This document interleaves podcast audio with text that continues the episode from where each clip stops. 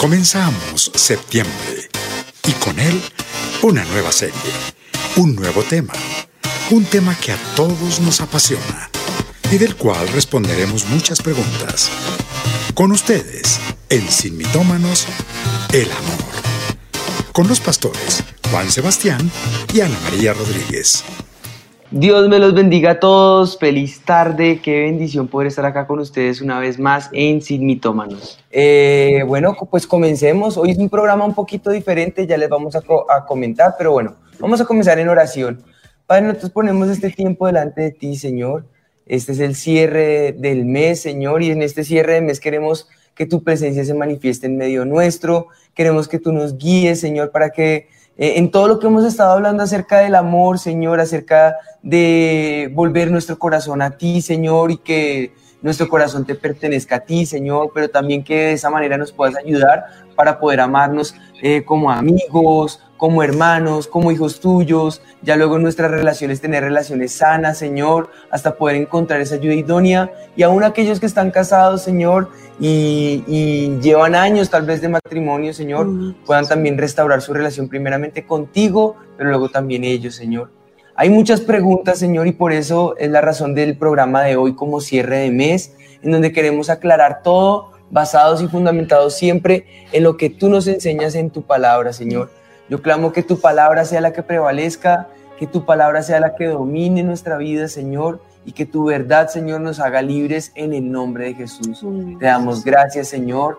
Amén y amén. Amén. Amén. Bueno, pues como lo dije un poco en la oración, hoy es un programa diferente. Al ser cierre de mes, queremos eh, resumir todo lo que hemos estado hablando, pues ya los temas han estado bastante claros pero queremos que alrededor de las preguntas que ustedes nos hacen en los diferentes programas podamos hoy eh, darle el sentido a, este programa. Así que va a ser muy interactuado, es decir, sus preguntas, las que más eh, reúnen como la esencia de lo que la gente en su mayoría pregunta.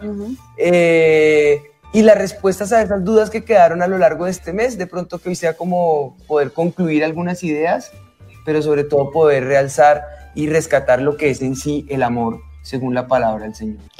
Bueno, yo tengo la primera pregunta que fue el común denominador más o menos de unas 15. O sea, mucha gente, pastores, les cuento que ha pasado por una situación así y se me hace muy duro. Les cuento. La primera pregunta es, ¿cómo perdonar en un matrimonio la infidelidad?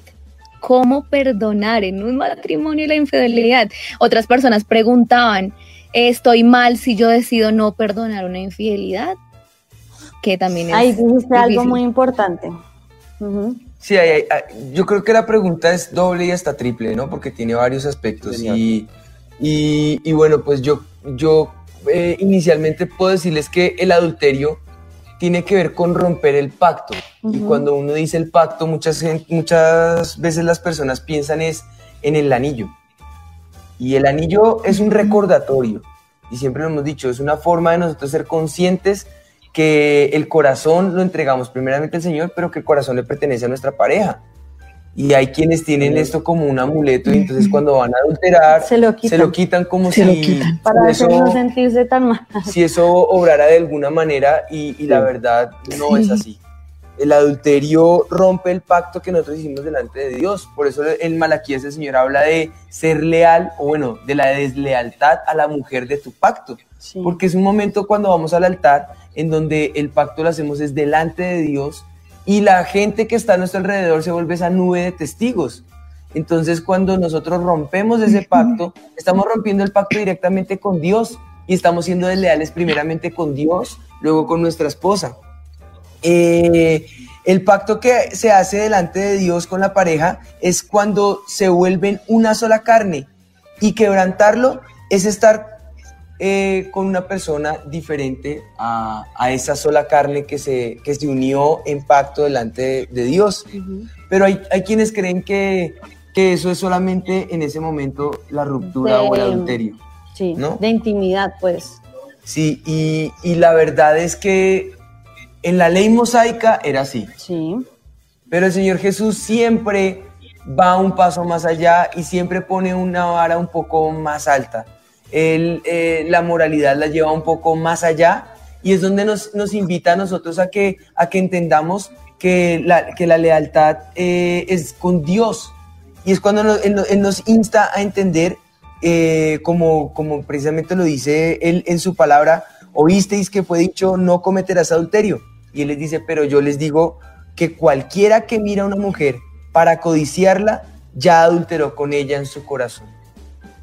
Y entonces, según la perspectiva de adulterio, no es solamente lo que se hace en el acto sexual en la cama, sino que tiene que ver mucho más allá y ya va con temas del corazón, ya va con temas de lo que nosotros vemos, va con temas con, con, las cosas que nosotros permitimos en nuestra mente, en nuestros ojos, en nuestros oídos y todo ese tipo de situaciones que rodean diferentes circunstancias y que causan que el adulterio sea mucho más allá que simplemente eh, eh, eh, el acto sexual en, la cama. solo con mirar con lujuria a otra persona que no es nuestra pareja, ya es eso pecado, según lo que la palabra del Señor nos muestra.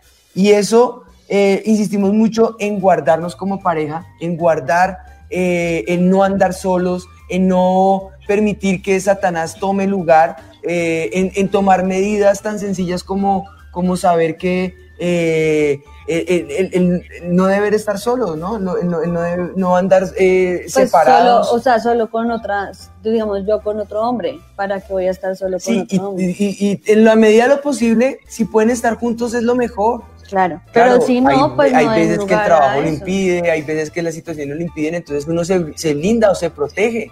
¿Y para que el blindaje? Para que el momento cuando venga la persecución de las tinieblas, pues los dardos de Satanás no puedan tocar tu mm. vida y ya estás protegido. ¿Qué medidas puedes tomar? Si eres hombre, pues nunca permitir que estés solo con una mujer, no dar lugar al diablo, no dar lugar a, que esa, el, otro lado, el otro sexo sea, sea quien venga a, romper esa relación. Entonces te toca guardarte siempre eh, siendo consciente y por eso porta uno el anillo. Ahí es donde porta uno el anillo, para recordarle al mundo y recordarte a ti mismo que tú no te perteneces, que le perteneces al Señor y que tú eres fiel y leal a la mujer de tu parte. Así es.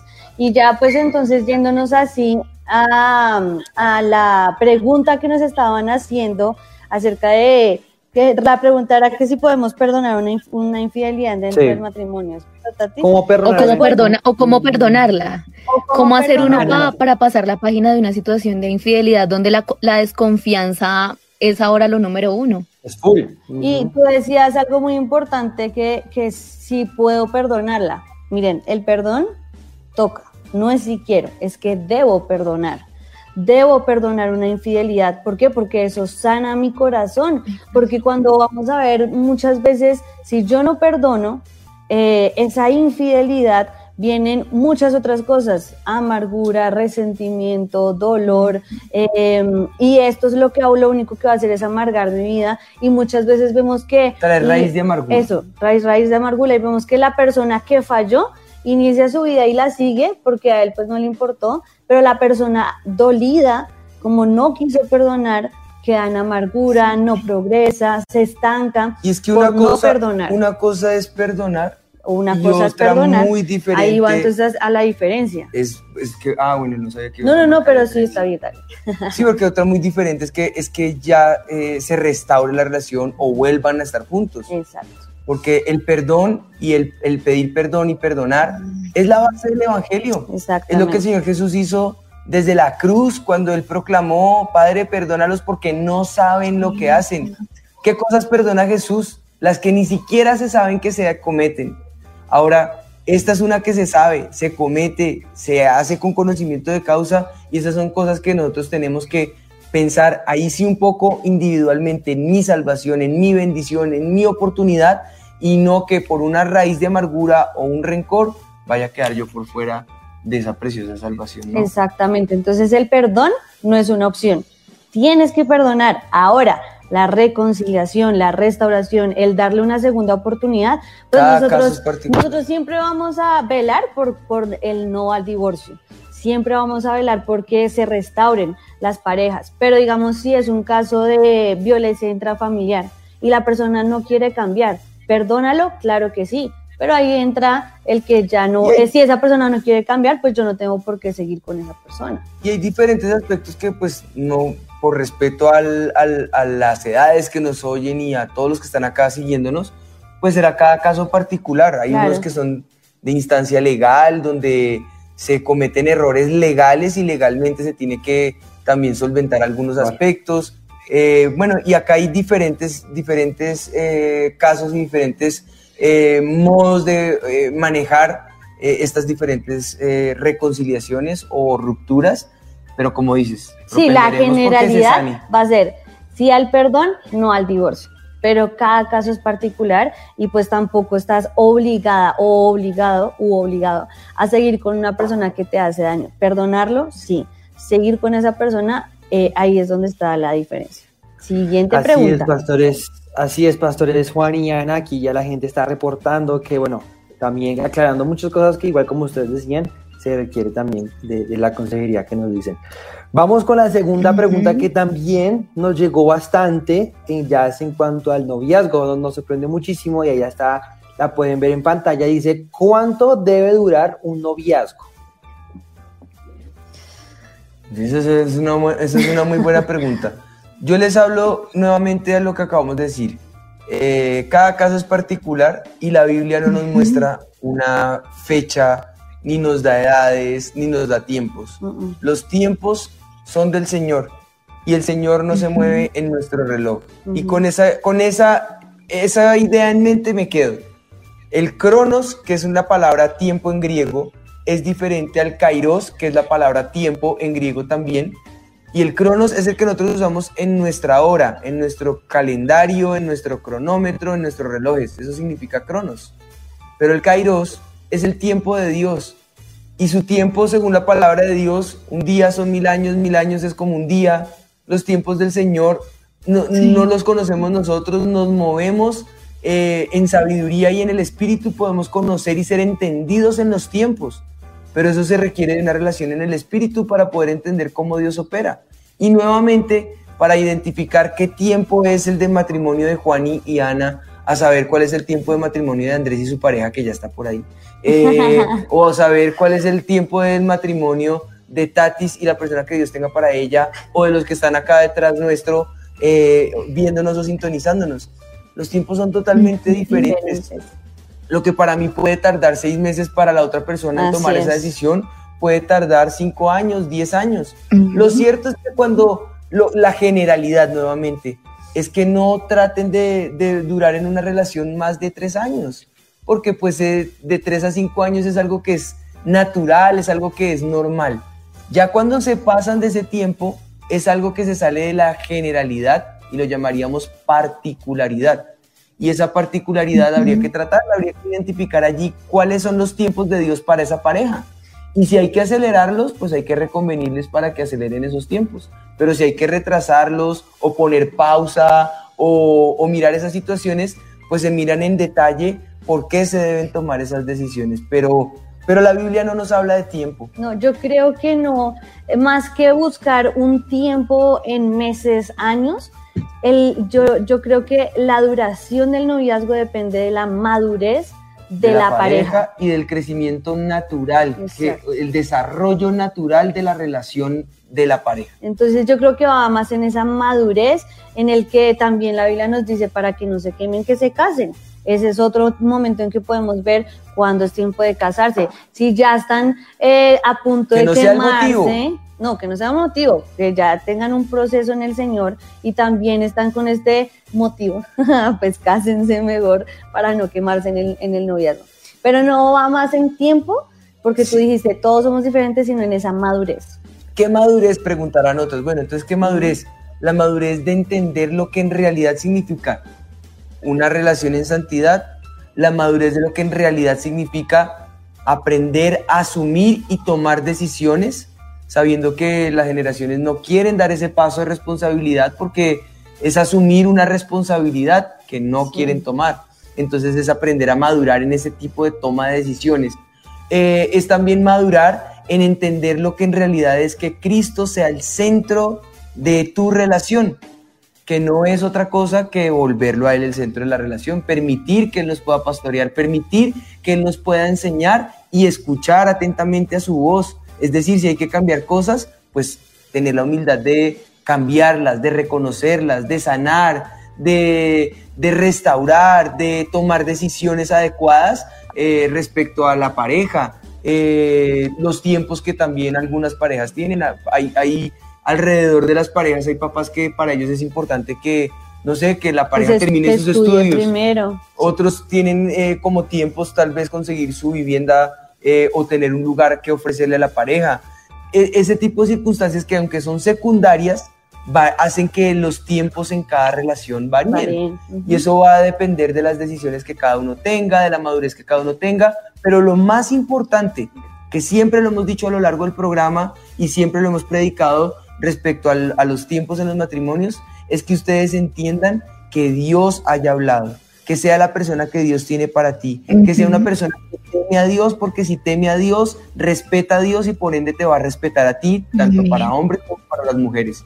Y de esa manera podrán tener la certeza de parte del cielo que es la persona indicada. Ya de ahí en adelante son sus tiempos, no le den largas. Si ya Dios habló, que Él se encargue que todo lo demás fluya con naturalidad y en ese momento adecuado puedan llevar a cabo ese, esa toma de decisiones. Y yo creo que también hay que tener en cuenta y ser eh, conscientes de, del momento en el que están viviendo, ¿no? Una cosa es la amistad, en donde yo ahí es donde miro si la persona me gusta o no, donde me tomo el café, donde hago la salida, donde le doy la oportunidad a la persona de conocerla, pero no entro en un noviazgo porque estoy apenas en una amistad conociendo a esa persona. Y si la persona definitivamente no me gustó, no tenemos visiones iguales, bueno, lo que sea, pues entonces paramos la relación. Pero cuando yo entro en un noviazgo, es porque ya tomo un paso más adelante listo para un matrimonio. Sino que diferenciaría nuestras relaciones a las relaciones de las personas que no tienen al Señor, que no conocen de la verdad de su palabra.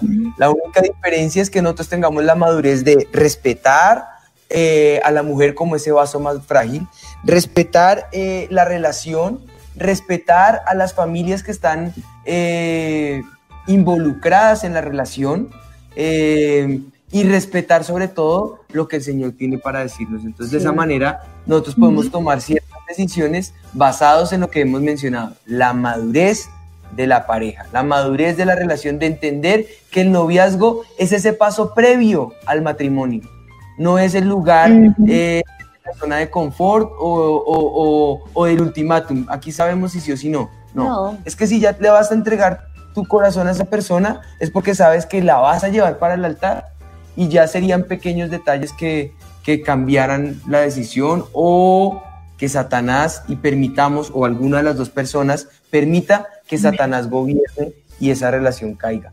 Porque nuevamente el amor no lo podemos obligar, el amor se doblega, el amor se rinde, el amor sabe eh, someterse, sabe esperar. Miren que en las definiciones de Corintios del amor, la gran mayoría de los aspectos que define el amor en Corintios tiene que ver con tolerancia, tiene que ver con rendición, tiene que ver con, con eh, darse a la otra persona.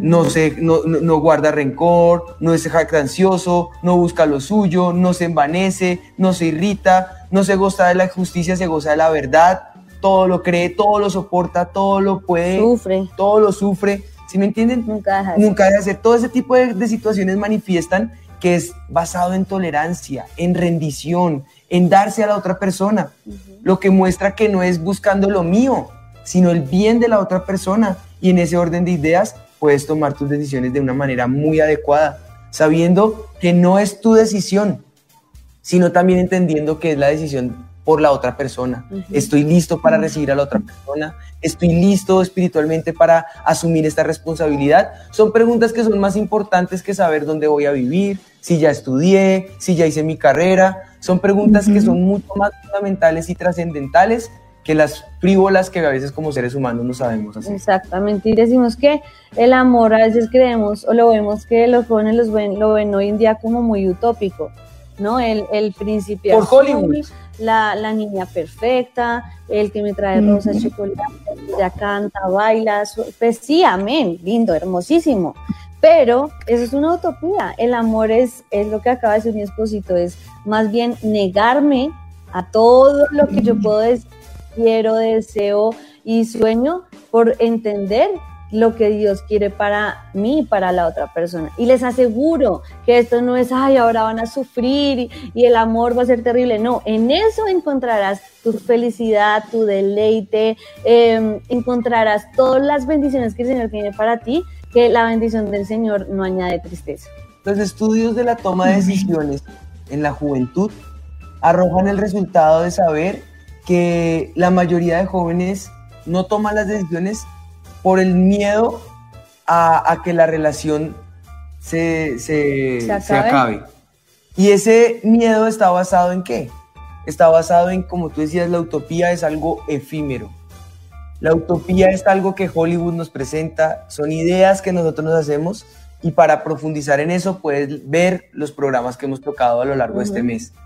Pero para ayudarte a tomar esas decisiones y dejar que tu relación deje de ser utópica y deje de ser efímera y se vuelva real, se vuelva concreta y tenga un piso sólido, ¿quién es la roca que sostiene ese matrimonio? Cristo Jesús. Ya no es utópico ni es efímero, se vuelve real bajo la realidad de saber que Cristo es el centro, bajo la sombra del omnipotente, bajo la sombra del Altísimo, bajo sus alas puedes estar confiado y seguro. ¿Por qué? Porque si Él es el centro, esta casa no cae. Entonces no hay por qué temer a esa toma de decisiones. Más bien teme a Dios, porque temer a Dios te da respeto y te da compromiso a Dios. Y naturalmente te va a generar respeto a tu pareja y compromiso por tu pareja. Así es. Tremendo. Uy, pastores, yo aquí estoy impresionada de la cantidad de mensajes que llegan, preguntas, saludos. Y quiero contarles un casito acá chiquito, rápido. Meto la cucharada en, el programa y les cuento que les escribe María José. Ella nos dice, bueno, pastores, con mi esposo asistimos juntos a avivamiento, tenemos una niña de un año y dice, ¿qué hacer cuando él mira a otras mujeres? Hemos discutido mucho por eso. Como diríamos algunos acá, es vagabundo de ojos, o sea, mira mucho a otras mujeres y por más de que ella le diga, él no, tiene una niña de un año y todo y dice eso nos ha traído muchos problemas. Lo acabamos de leer hace un segundito, la palabra del Señor. Adulterio en la definición de Moisés tiene que ver con el acto sexual. En la definición de Jesús es en los ojos, es en el corazón. Se adultera en el corazón de qué manera? Codiciando a las otras personas. Y por eso Satanás es el, el rey de eh, el príncipe de este mundo que tiene ese, ese modus operandi de matar, robar y destruir. ¿Cómo mata, cómo roba y cómo destruye? A través de lo que nosotros le permitamos matar, robar y destruir. Porque si nosotros le damos lugar al diablo, él sabe tomar ese lugar y tomar el control. Por eso la palabra de Dios dice, no deis lugar al diablo. ¿No entiendes que el cuerpo no es vuestro y que el Espíritu Santo mora en él y que él es el cuerpo es templo del Espíritu Santo? Entonces tenemos que entender que somos carnales, pero no me quedo con que, ah, soy carnal, así soy, y como dijo Betty la Fea, yo soy así tarán. No, yo tengo que entender que yo debo cambiar, yo debo entender cuál es mi debilidad y la idea de la presencia del Señor es doblegar mi carácter en la presencia del Señor, pidiéndole a Él que tome mis debilidades y las transforme en fortalezas, las vuelva esencia en Él. Entonces, si ya sé que yo tengo debilidad de ojos, pues de alguna manera le pido al Espíritu de Dios que tome control de mis sentimientos, de mis emociones y yo tomo decisión. Y entonces aquí viene algo que se llama dominio propio. Yo tengo que tener dominio propio, que eso es, eso es parte de la mayordomía que el Señor demanda de nosotros como sus hijos. La mayordomía del cuerpo tiene que ver con eso, con controlar mis emociones, con controlar lo que yo veo, con controlar lo que yo permito que entre a mi cabeza, con controlar eh, la glotonería que también es pecado, eh, el, ojo suelto es como lo dices tú, eh, el manisuelto, porque también están los manisueltos, el, de, el que permite la, lengua y, y, se presta para groserías, para maledicencias, porque todo eso se llama fruto de la carne. Y donde hay fruto de la carne, tal es el carnal, pero donde hay fruto del espíritu, tales los espirituales. ¿Cuál es el fruto de la carne? Envidias, celos, contiendas, disensiones, iras, pleitos, eh, adulterios, fornicaciones, eh, todo esto, hechicería, todo eso es carne. ¿Y qué es el espíritu? amor, gozo, paz, paciencia, benignidad, bondad, fe, mansedumbre, templanza, ante las cuales cosas la ley no tiene control. La ley está hecha para el malvado, para el que es ojisuelto, y entonces a él la misma ley de la palabra le va a juzgar. Pero si yo tomo control de mis sentimientos y de mis emociones, la ley que me gobierna es la del espíritu, porque Él es amor, Él es perdón, es reconciliación, me da fortaleza para enfrentar a Satanás, me da las fuerzas para echar fuera a Satanás, me da las fuerzas para poderle, eh, para no darle lugar al diablo y para entender que Él anda como león rugiente buscando a quien devorar. Sí, en Pero yo no voy a ser miradas- devorado por Él. En una de esas miradas que otra, la, la otra persona responda, ya ahí entra Satanás y, dañará eh, lo que, porque lo que tú, lo que tú dices, dices, él siempre viene para destruir. Entonces es fortalecer el espíritu y, y uno mismo, miren, como mujeres siempre queremos como que el esposo entienda lo que nosotras queremos con la cantaleta, ¿no? Con el regaño y por qué hiciste y por qué haces y no sé qué dice más. Y no entendemos que a veces es mejor el silencio y en la presencia del Señor en las rodillas clamar para que lo que uno quiere que él, él- él deje de hacer sea lo que se ha cambiado. Y lo que nosotras también tenemos que cambiar, lo cambiemos. Amén. Y vamos a ver cómo en ese, en esa, en ese cambio que nosotras tengamos o ellos tengan y en esa oración verás más respuesta que en la cantaleta, muchas veces, aunque no estoy diciendo que no se lo digan, claro, se lo manifiesto una vez, dos veces y luego a las rodillas me voy y verás que en el cielo verás más respuesta que en esa pelea que se genera en palabras. Y entonces con todo esto podemos entender que estos ojos los controlo yo como hijo de Dios. Que la lámpara del cuerpo es el ojo, dijo el Señor. Mira cómo está tu ojo, porque como sea tu ojo, esa va a ser la luz que alumbra tu cuerpo. Entonces que mis ojos vean la gloria de Dios. Y entonces puedo entender como dice Santiago 4.7. Someteos pues a Dios, resistid al diablo y huirá de vosotros. Si yo me someto a Dios, quiero que limpie mi vida, entonces puedo tener fortaleza con Dios y con Él soy más que vencedor, ¿no? Con Él tengo triunfo, entonces con Él puedo resistir al diablo y al diablo no le va a quedar otra sino huir de mi vida. Tremendo. Pues, pastores, yo aquí estoy leyendo y leyendo todos estos reportes. Miren que me, me gustó esta historia. Bueno, me gustó porque sé que es un común denominador. Resulta que nos escribe, ella dice que por favor, anónimo, que no digamos su nombre. Ella dice, por mucho tiempo oré al Señor por una relación, alguien que quise muchísimo, y nos cuenta que puso mil y una señal, o sea, que se traiga la media de tal color y se la trajo, que me sonría, se cumplió, que mi mamá un día en la mañana me pregunté por qué la mamá le preguntó y se cumplió, y dice ella, oré tanto por él y bueno, medio se dieron las cosas y al final todo se acabó, hasta una palabra teníamos, entonces dice ella, qué tan bueno es orar por alguien que yo quiero y pedir este tipo de señales. ¿Y qué pasa si Dios me cumplió todas las señales y luego las cosas se acabaron y no se dieron? ¿O hasta qué punto eso de las señales es verdad? Pues bueno, las señales sí son verdad. Lo que pasa es que no las sabemos utilizar. Entonces queremos em, utilizar estas señales como para manipular la situación, ¿sí? Entonces lo que decían, que, esta persona se venga vestida de tal cosa y mirar, pero forzar lo que yo quiero, mi voluntad. ¿Cómo se utilizan las, las señales en verdad? Y esto es muy importante que lo entendamos. Y es que las señales se usan cuando yo ya tengo una palabra. Si el Señor a mí me da esa palabra, yo quiero confirmar esa palabra, entonces pongo una señal para que lo que yo creo que Dios me habló, pues se reafirme en esa señal. O identificar si fue un capricho. Exactamente.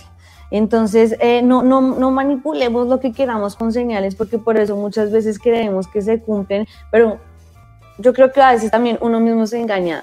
Entonces, eh, que hoy se venga de con un buzo rojo y hoy no fue, ah, eh, mañana, y si no, O si, pasado tenía- mañana. o si el buzo era como este, que es negro y tiene Ah, algo sí. rojo. Ah, tenía algo rojo. Ay, tiene rojo.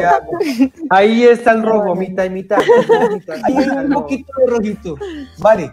No, no, no, no. Entonces, sí, eso es importante. No, no sí, no manipulamos las señales. El Señor dice en la palabra en Santiago, que, bueno, se los voy a leer, dice, eh, codiciáis y no tenéis, matáis y ardéis de 4:2. envidia y no podéis alcanzar, combatís y lucháis pero no tenéis lo que deseáis porque no pedís. Pedís y no recibís porque pedís mal, para gastar en vuestros propios deleites. Entonces, por eso les digo, pidamos al Señor. La primera que dice la palabra es que le pidamos. Pidamos, pidámosle al Señor, Señor, ¿cuál es esa persona? Oh Señor, me gusta esta persona, pero no manipulemos, porque me gusta la persona que ya tiene novio. Pues, hombre. Eso es manipulación. O cuando ya están en una relación, mm. una pareja y llega el, muchacho, Dios me dijo que tú ibas a ser eso es manipulación. Uy, si eso no es verdad, eso nunca es verdad. Sí. O, también es que a veces ni siquiera las señales usamos la misma palabra de Dios como motivo para hacer lo que a mí me antoje. Yo escuchaba algunas, algunas eh, parejitas que el Señor me habló que era el año del éxodo y entonces me voy. Sí, no. Me voy de, o la pero abandona el hogar. Sí, claro. es que esa fue, esa fue la manipulación. el Señor me dijo que era el año del éxodo, que tenía que salir de esta tierra de esclavitud y entonces su esposa fue la esclavitud y abandonó el hogar. Sí, no, no manipulemos. Eso es manipulación, porque tú escogiste a tu pareja, ya han llevado tanto tiempo en el Señor y cuántas bendiciones el Señor les ha dado, ya ahí ya no es que Dios me habló de esclavitud. Exacto, entonces las señales, cuando las utilizo, cuando yo he orado, he pedido al Señor, Él me ha dado una palabra, siento paz, hablé con mis papás, o sea, e, es algo serio, no para manipular. Y entonces es cuando yo pongo una señal al Señor para confirmar lo que Él ya me dijo. Y en la, en la, Biblia encontramos muchos ejemplos de cómo se utilizan verdaderamente las señales y no como esa manipulación que muchas veces queremos hacer. Sí, un claro ejemplo lo podemos ver en Gedeón cuando él utiliza el, la, bellota o el vellón. Eh, lo podemos ver como esa confirmación. De hecho, él es como un poco incrédulo. Yo, yo, lo que veo en la confirmación de Gedeón no lo veo como una, una forma de confirmación de parte del cielo. Lo que veo es la duda de Gedeón ante una palabra cierta que Dios ha dado. Fíjate la diferencia. Ahí está el secreto de la confirmación. Ya Dios fue tan claro que lo que vino aquí fue más bien el querer dudar, ¿será que sí? Pero es que ya me ha dicho tan claro, ya la voz fue tan audible que el Señor le, le, dice, bueno, pues, ¿qué más quiere? No, pues que el vellón esté seco. No, luego ahora que todo esté mojado y que solo el vellón esté seco y luego no, al contrario, que esté el mojado y ya llega un momento en que él mismo dice, esto es absurdo, ya Dios habló, ya es una realidad y entonces ese, es ahí donde la confirmación tiene sentido. Exactamente. Que ya Dios ha sido tan claro a través de lo que tú has experimentado, a través de lo que tú has sentido con esa relación, a través de lo que Dios ya te ha hablado, que ya es prácticamente como que tú... Como que medio dudas más bien, no quieres creerlo. Como que ya no, te lo puedes creer. Exacto, pero no Como que la bendición es tan grande que uno dice, Dios mío, de verdad es para mí. Esa es la confirmación, ese es el espíritu de la confirmación. La próxima vez que venga alguien a decirte es que Dios me dijo que tú ibas a ser mi pareja, respóndele, pues si Dios te habló a mí, también me va a hablar a mí. Y si, te habla a ti, también me va a hablar a mí. Porque pues Dios no le va a hablar solo a una persona y ya no, ¿no? Si Él habla, nos habla a los dos, pero, pero no usemos esa manipulación, que eso no está bien. Y de eso también está eh, la, la otra parte no se necesitan de muchas señales del cielo para que tú invites a tu pareja a tomarse un café. ¿Qué de malo tiene salir juntos y conocerse y darse la oportunidad? Ni siquiera va a ser tu pareja, apenas estás identificando si hay afinidad en la forma de ser, si, si físicamente se gustan, si al verle tú notas en ella cierta altanería, cierta grosería, ciertas facetas que tú dices, yo con esto naturalmente no puedo convivir, pues no das un siguiente paso, simplemente es la oportunidad de poder identificar si son afines. Y en esto queremos liberar un poquitico en ese aspecto, en saber que primeramente mi corazón le pertenece a Dios. Proverbios 4:23, sobre toda cosa guardada, guarda tu corazón porque de él mana la vida. Segundo, mi corazón está anclado en Dios y no lo entrego a nadie más, sino solamente a Él. Y, y tercero, soy separado. ¿Qué es ser separado? Es lo mismo que ser santo. Ser santo es entender que yo le pertenezco a Dios y Él me pertenece a mí y por ende no voy a hacer nada que contriste el Espíritu Santo de Dios y lo aparte de mí. Con eso en mente, tengo temor de Dios y al temer a Dios puedo respetar a las personas con las que voy a salir, puedo respetarme a mí mismo, puedo tener control de mis emociones, no la voy a llevar a un lugar lubre ni la voy a llevar a un lugar donde ya vaya a estar insegura, simplemente quiero tomar un café, quiero sanamente comerme un heladito con ella y compartir, o sentarme en una banca en un parquecito y hablar y dialogar y conocer e identificar qué tan afines somos. Y a raíz de todo eso, viene todo lo demás. Si eres una persona espiritual, te vas a dar cuenta que ama la palabra de Dios, que ama al Señor y ya todo lo demás vendrá como... Para más, como mira los programas anteriores. Nuevamente, la palabra del Señor. Busca primero el reino de su justicia y, Y lo lo demás. demás es añadido. Esto de las relaciones es parte de lo demás. Quiero formalizar mi relación, pero tengo miedo al compromiso. ¿Qué hago? Hmm, parte de esto ya lo hemos mencionado, sí, ¿no? un poquito. Y Y es- además, sí. di- di- di- No, no, no, que, que además esto pues siempre va a dar susto. Entonces, cualquier paso en nuestra vida da miedo. Miren, casarse da susto, querer ser papás da susto, ser papás da susto. eh, Cambiar de ciudad da susto, sí, irse a trabajar da susto, Todo da miedo, pero igual salir no por de- eso, en medio de la pandemia con COVID a la calle da susto. pero no por eso no lo voy a hacer. Tengo que hacerlo, tengo que seguir mi vida, tengo que moverme hacia lo que Dios quiere que yo haga. Entonces, en ese orden de ideas, pues hay que vencer ese miedo y hacerlo. Pero, más pero yo creo resumido. que yo creo que aquí lo que se rescata mucho es el valor que los jóvenes tienen que cobrar. Y yo aquí quiero hablarle directamente a los jóvenes, a los que ahora son jóvenes, porque yo ya no me considero tan joven, soy joven, pero no soy teenager. Entonces a los teenagers que están a punto de tomar estas decisiones, que ya, que ya están en los teen o en los 20 eh, y ya están tomando aquí alguna serie de decisiones, eh, ese tipo de, de- de- de juventud que, es, que está empezando a formarse en miras a llegar a esa etapa o ya están empezando a vivir esa etapa, es poderles decir, el valor es algo que se cobra en el Señor. La valentía, yo lo he predicado muchas veces, no tiene que ver con lo que yo soy o lo que yo hago o lo que soy capaz de hacer. La valentía tiene que ver con doblegar mi vida al Señor, rendirme a Él y entender que Él es el que es fuerte en mí. Por eso en mi debilidad, Él se hace fuerte, para que yo entienda que la, la grandeza y la sabiduría viene de Él y no de mí. Entonces, cuando yo doblego mi vida a Él, en este caso mi relación, eh, si estás a punto de tomar esa decisión y de pronto, si miras hacia adentro y ya sabes que llevas un tiempo y nada que le entregas anillo de compromiso y nada que tomas esa decisión, empieza tú a mirar hacia adentro. ¿Será que son mis temores? ¿Será que es que no quiero dar ese paso porque no me siento digno, no me siento capaz, por la razón que sea? Pues entonces ahí mi consejo para ti, joven, o nuestro consejo para ti, joven y jovencita, es pon esos temores y esas debilidades delante de la presencia del. Señor. Porque es allí donde el Señor promete que Él, en el perfecto amor, echa fuera el temor. Y es ahí donde Él nos guía a tomar las mejores decisiones, sabiendo que la decisión es seguirlo a Él. Y por seguirlo a Él, no voy a encontrar la bendición. La bendición me Me va a alcanzar a mí. Y no tengo por qué temer a esa decisión. Si ya Dios habló, si mis padres sienten paz, si mis pastores sienten, sienten paz, si la gente a mi alrededor ve que hay paz, ¿por qué tengo que temer? Al contrario, tomo la decisión y la tomo con valentía y la tomo con alegría de corazón, sabiendo que Dios ya bendijo esta, esta relación y esta decisión y con alegría del corazón voy al altar, confiado que el que empezó la obra, como dice el apóstol, la va a perfeccionar, la va a terminar, la va a culminar. Nuestro camino en el Señor jamás es en desventura, jamás es en retroceso. Cuando yo tengo la certeza de temer a Dios y de respetar y de separar mi vida para Él, la- el camino del justo es de victoria en victoria y de triunfo en triunfo. Que aunque vengan dificultades, Él está conmigo. Que aunque venga la enfermedad, Él está conmigo. Que aunque venga la crisis, Él está conmigo. Que aunque mis padres y mis suegros eh, fallezcan por el COVID o por las diferentes situaciones, Él está conmigo. Él es mi escudo, Él es mi estandarte, Él es mi pronto auxilio, Él es mi ayudador, Él es fiel. Fiel es el que promete, fiel es el que cumple. Y si ya te prometió tantas palabras preciosas, Él las va a cumplir.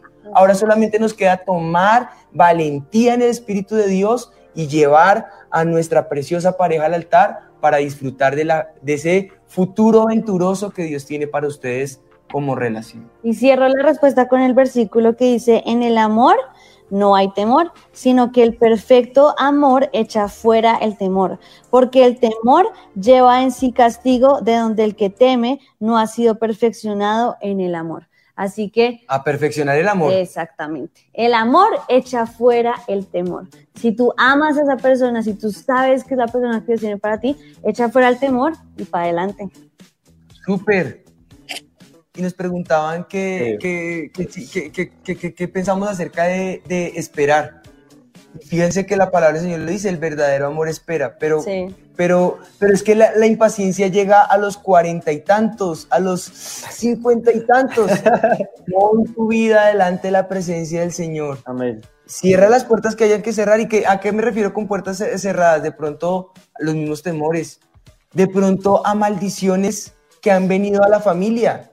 Que uno ya se da cuenta que es que, es que toda la familia, siempre las tías, las abuelas, son, son o solteronas, o divorciadas. O divorciadas. O... entonces, rompe eso en el nombre de Jesús. Ponlo delante de la presencia del Señor. Llámanos para consejería y oramos juntos y aventúrate en el nombre de Jesús a abrirte a esa oportunidad de conocer a alguien y dejar todo, toda religiosidad. Como lo mencionábamos ahorita en santidad, disfrutar de un cafecito y no te va a hacer nada, menos si ya son los cuarenta y tantos. Sí. hay, una pregunta que hicieron que, creo que es bien importante y creo que con esa podemos cerrar para no alargar el programa, pero sé que tienes la respuesta ahí, hace poquito hablamos de esto, y es que preguntaron... Me va a, corchar. No, no, no. Pregunta corchadora. No, es que preguntaron. No me acuerde, Dios mío. no, bebé, lo tienes ahí. Eh, ¿Qué pasa si, si, no me quiero casar o nunca me caso? Ah, bueno, sí lo tengo fresquito.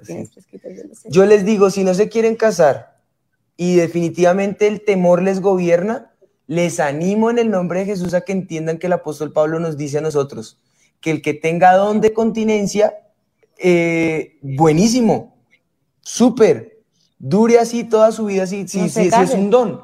Pero fíjense, el apóstol Pablo lo denomina don. Un don es un regalo dado de parte del cielo para poder contener su deseo sexual. Así tal cual es. En este caso, el don de continencia tiene que ver con eso. Si no te puedes contener, como yo sé, hablo por hablo un nombre propio, yo no tengo ese don de continencia. Entonces, por eso tomo la decisión de llevar a mi esposa al altar, porque yo soy de los que dicen, yo necesito disfrutar de todas las mieles del amor en su definición completa. Y por eso llevo a mi esposa al altar. Entonces, si tú definitivamente no quieres tomar esta decisión y ya estás en los cuarenta y tantos, es hora de entonces empezar a pedirle al Señor, Dios mío, desarrolla en mí ese don de continencia para que vivas o tu soltería en santidad, o tu noviazgo en santidad, o tu, tu vida célibe en santidad.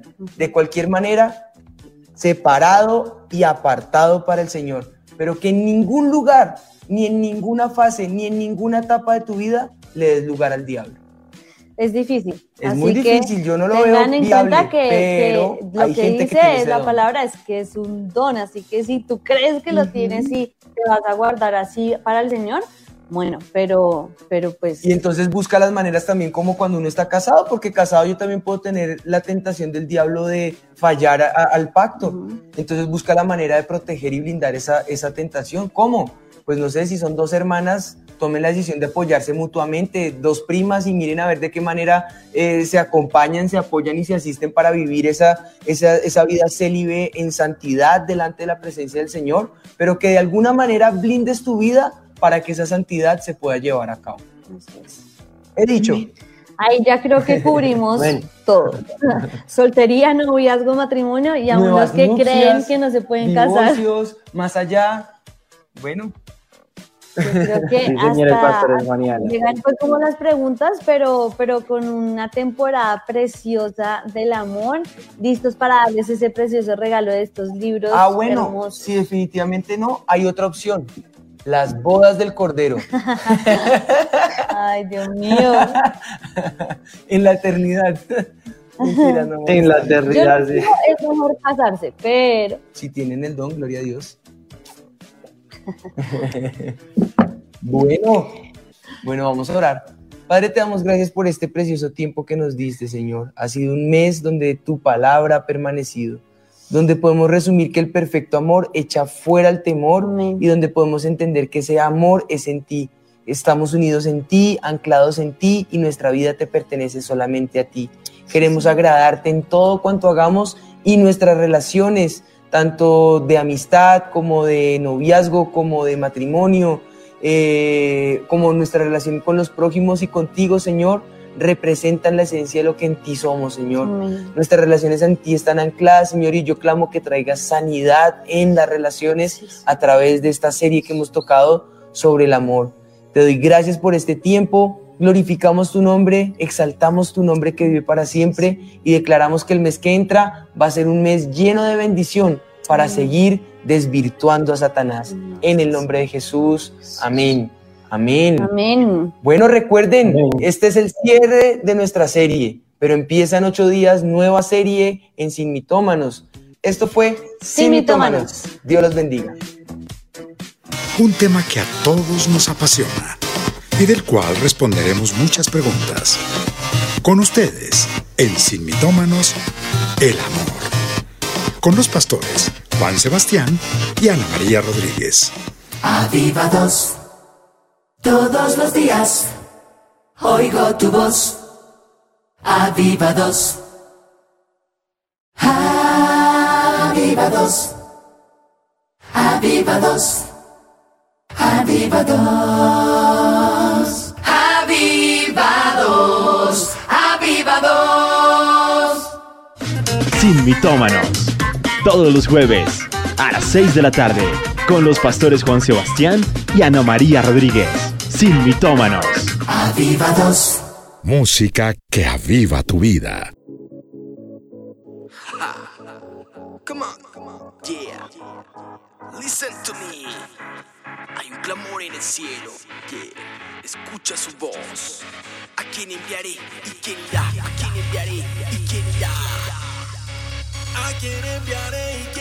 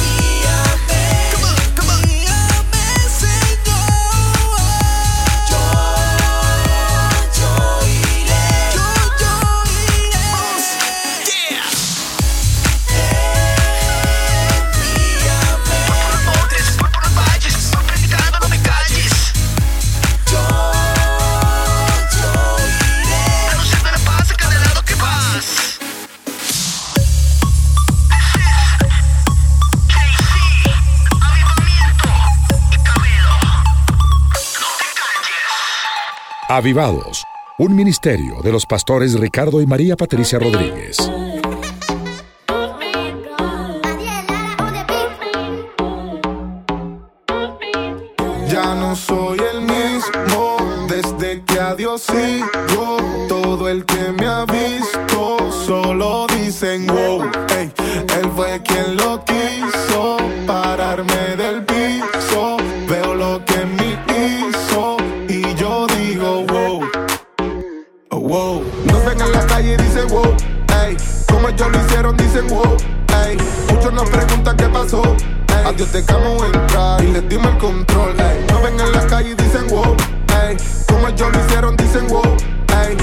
Muchos nos preguntan qué pasó.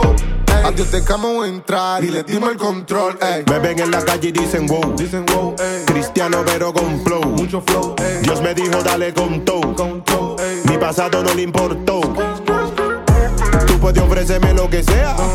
La salvación no se negocia. Lo que Dios me hizo es increíble. No me sorprendo que alguien no me crea. Tengo drastic flow. You already know. Llegamos se acaba la fiesta. No robamos el show. Tengo drastic flow. You already know. Si llegamos se acaba la fiesta. No robamos el show. Nos ven en la calle y dicen wow, ey. Como ellos lo hicieron, dicen wow, ey. Muchos nos preguntan qué pasó, ey. A Dios dejamos entrar y les dimos el control, ey. Nos ven en la calle y dicen wow, ey. Como ellos lo hicieron, dicen wow, ey.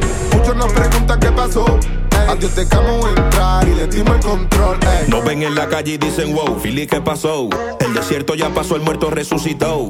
Si tú me ves en la calle y sientes otro nivel, no me eches la culpa a mí, échale la culpa a él y siente su presencia en el instrumento, el espíritu que convence arrepentimiento. Tenemos la gloria plasmada por dentro. No solo somos los chicos del momento, paz y fundamento sobre la roca, chico. Lete la parábola del joven rico, que lo material es vanidad y el dinero. Que el amor de Dios y la familia va primero y que lo que con Jiré, otra vez. ¿Qué fue? Le llegué, como es, le busqué y me salvé. Ya no soy el mismo desde que a Dios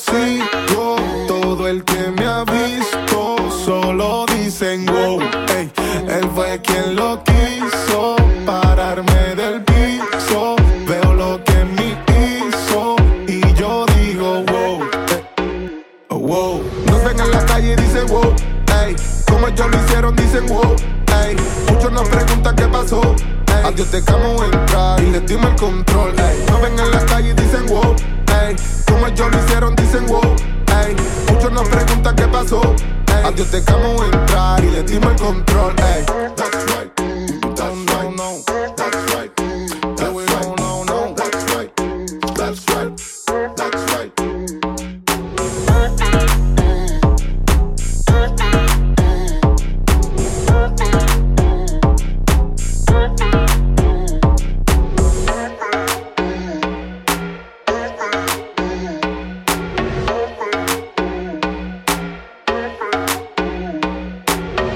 Estás escuchando Avivados y avivados.com, la radio del espíritu.